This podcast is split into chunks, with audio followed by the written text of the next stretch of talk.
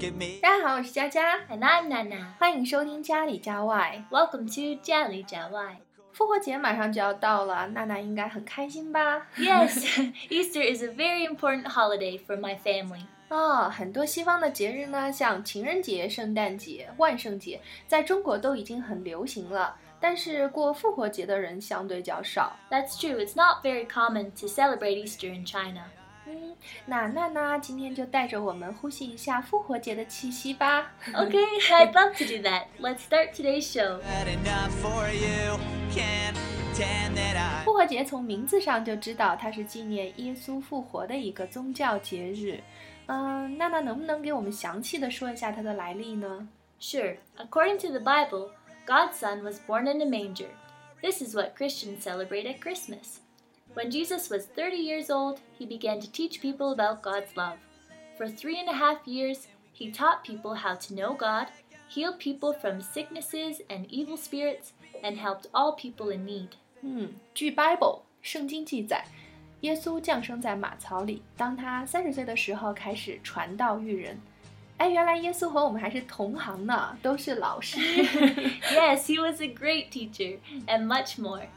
And then, as a part of God's plan, Jesus Christ was betrayed by one of his followers, arrested, and interrogated.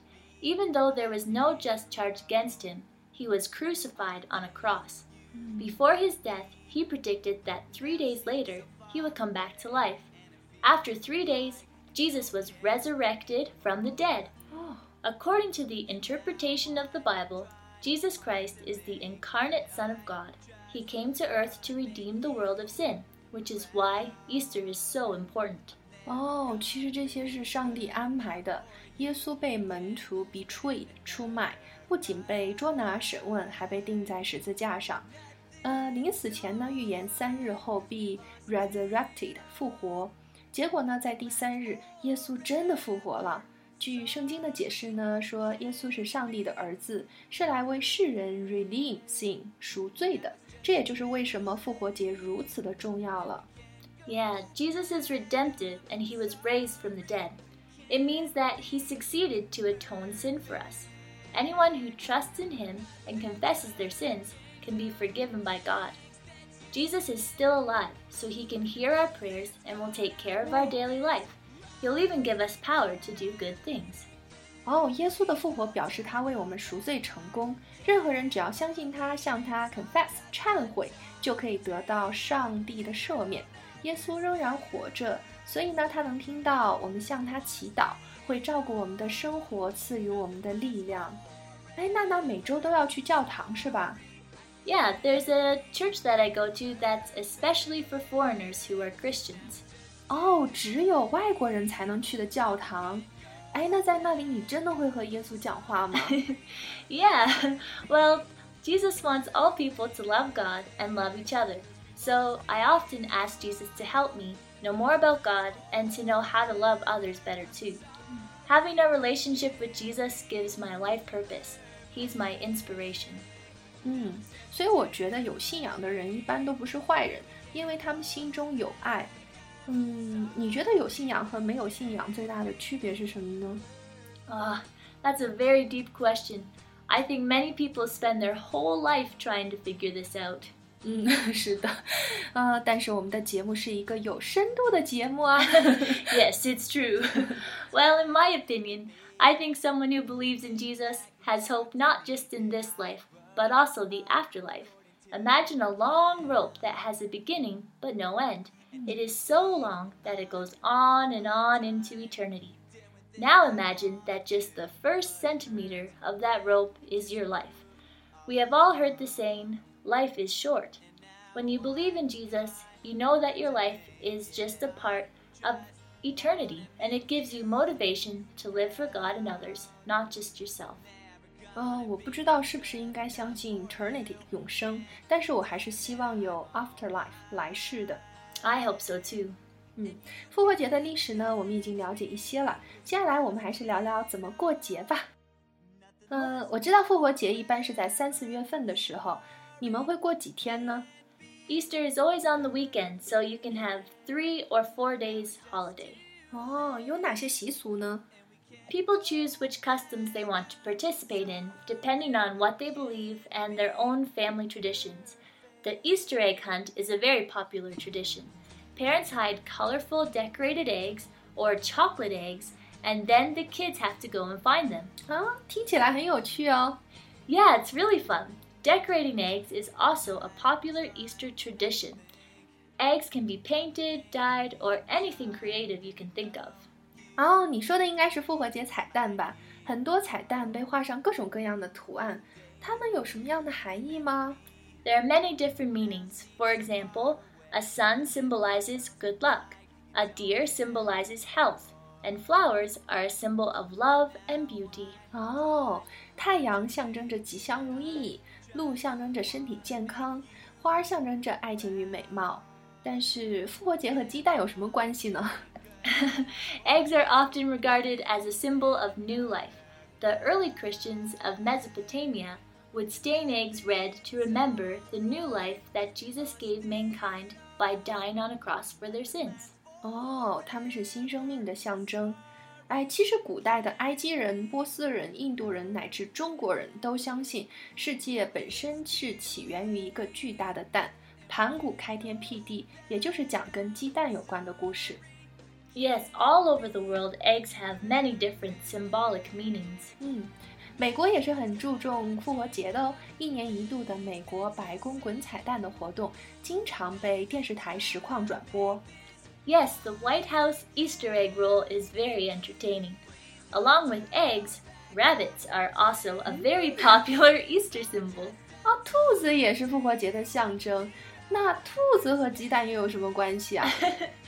Well, rabbits are another symbol of new life, as they are known for their ability to have lots and lots and lots of babies. 哦， The idea of the Easter bunny that gives eggs to children came to North America in the 18th century from Germany. Similar to Santa Claus delivering presents, parents will tell children that Easter eggs come from the Easter bunny. 哦，兔子扮演着 Santa Claus 圣诞老人的角色哦。那 bunny 也是兔子的意思吗？ Yeah, that's right. You can say bunny or rabbit. 嗯， One of my favorite symbols of Easter is the Easter lily. It is a beautiful white flower. White symbolizes holy and pure, and the trumpet shape is a reminder to tell the world about the good news that Jesus is alive. 在复活节这一天呢，百合花到处可见。百合象征着神圣和纯洁，而形状十分像 trumpet 喇叭的百合花，也像是在提醒着我们，耶稣还活着。嗯，在很多的西方国家里，复活节一般要举行盛大的游行活动，是吧？ Sure, the Easter parade has a long history with different meanings, but today it's just a fun and festive event. People wear fancy hats or Easter bonnets, special Easter outfits, and some people dress up like the Easter Bunny. 哦， In cities like New York, where the Easter parade is very popular, it can attract many tourists. 哦，节日游行洋溢着喜庆的气氛，人们会戴着复活节的帽子，穿着各种不同的节日盛装，听起来呢好热闹哦！小孩子和年轻人一定很喜欢吧？ yes, and adults like it too, because it's also a time when all the family members come together and have a big meal or go out for a picnic. It's a day to spend with family. 嗯，是的，其实过节的主要目的呢，还是家人团聚。哎，我听说有一个岛叫复活节岛，你们过节要去岛上过吗？No, Easter Island is in the South Pacific. In 1722, Dutch explorer Jacob Roggeveen voyaged into the South Pacific and suddenly found a piece of land. He thought he had discovered a new continent and landed ashore quickly. As it was Easter, April 5th, 1722, he named this newly discovered island Easter Island.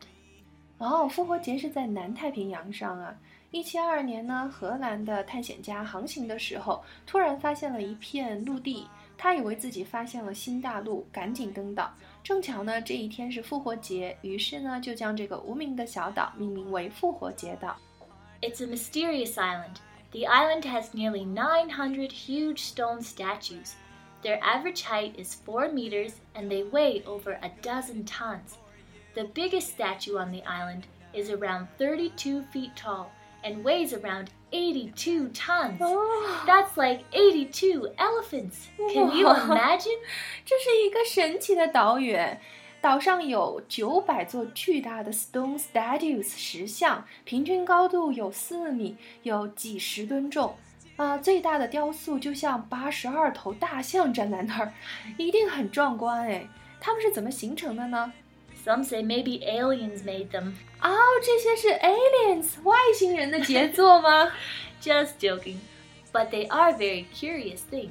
One theory is that the island's indigenous people carved the statues to serve as idols to worship their gods, dead chiefs, and ancestors. 嗯，一种说法是这些石像是岛上人雕刻的，岛上的土着人为了 worship God 崇拜神和纪念 dead chiefs and ancestors 死去的酋长和祖先们。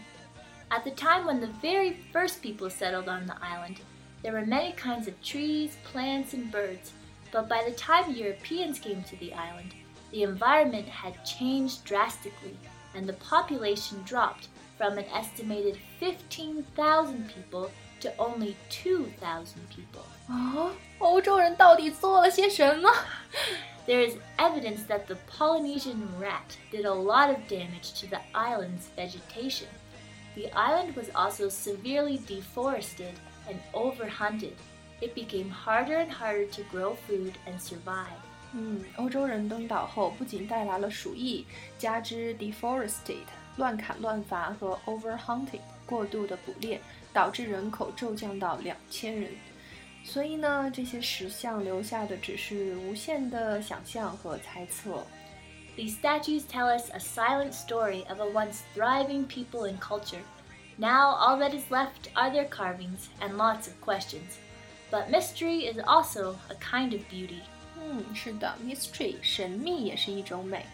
好了，今天的节目就到这里。如果你喜欢我们的节目，可以扫描或长按识别下方的二维码，也可以在 Podcast、荔枝 FM、喜马拉雅 FM 中播放、订阅或评论。感谢你的收听，下周五见喽！See you next time.